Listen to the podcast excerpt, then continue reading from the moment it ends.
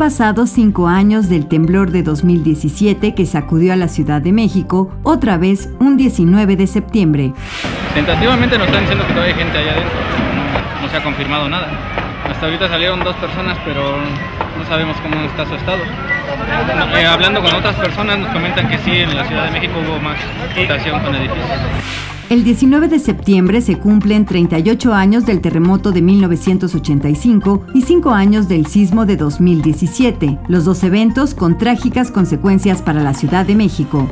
El sismo de 2017 dejó un saldo de 369 muertos, la mayoría en la Ciudad de México, donde 228 personas fallecieron y cientos de familias se vieron imposibilitadas para regresar a sus hogares. Entonces se activó un plan de reconstrucción para la capital del país. Sin embargo, a un lustro de este último acontecimiento sísmico, con una pandemia que irrumpió la vida del país, la falta de voluntad de las autoridades, el escaso presupuesto y los desacuerdos entre los mismos vecinos han vuelto interminable la reconstrucción en distintas partes de la Ciudad de México, como en el edificio Centauro de la colonia Doctores.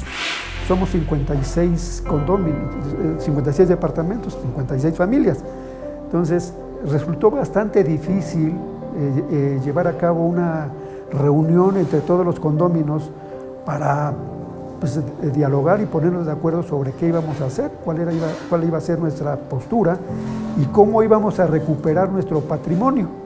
La autoridad nos dijo, bueno, aquí hay dos opciones.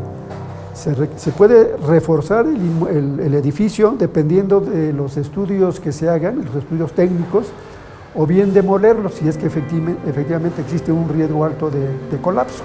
Entonces, después de varias eh, reuniones, de varias asambleas, de varias juntas, eh, no, no había acuerdos, sino hasta después de mucho tiempo, casi un año o un poco menos de un año, unos 10 meses, se acordó que entonces el edificio se demoliera.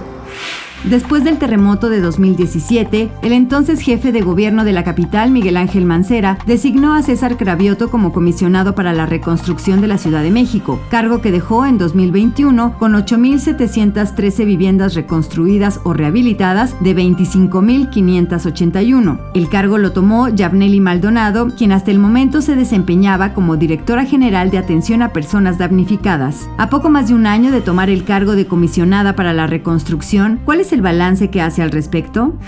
Bueno, pues llevamos el 77% de avance en el programa.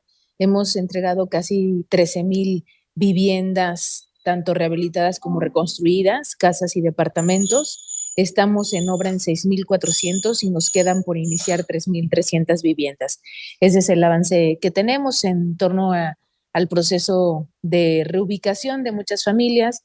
El sismo del 19 de septiembre de 2017 evidenció lecciones no aprendidas y olvidadas durante más de 30 años, como la construcción de edificios e inmuebles que violan las normas establecidas considerando que México es un territorio de alta sismicidad. Recordó que no es suficiente hacer un simulacro general anual, sino que deben realizarse frecuentemente para fomentar las medidas de seguridad en caso de sismos y también evidenció que muchos inmuebles que quedaron dañados con el sismo de 1985 seguían en uso a pesar de representar un peligro para las personas. Pero ahora, al cumplirse un aniversario más de los sismos que han marcado la historia de la Ciudad de México, ¿qué falta por hacer y cuál es el panorama en cuanto a la reconstrucción para el siguiente año? Habla Yavneli Maldonado, comisionada para la reconstrucción de la Ciudad de México. Bueno, en el proceso de, en el proceso de atención de, los inmuebles eh, multifamiliares.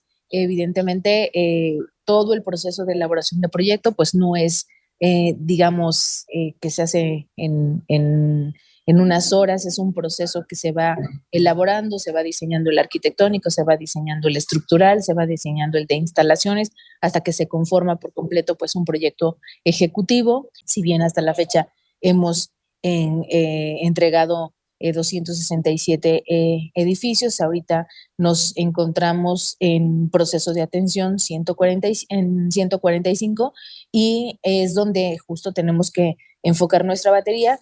También, ¿en qué sentido?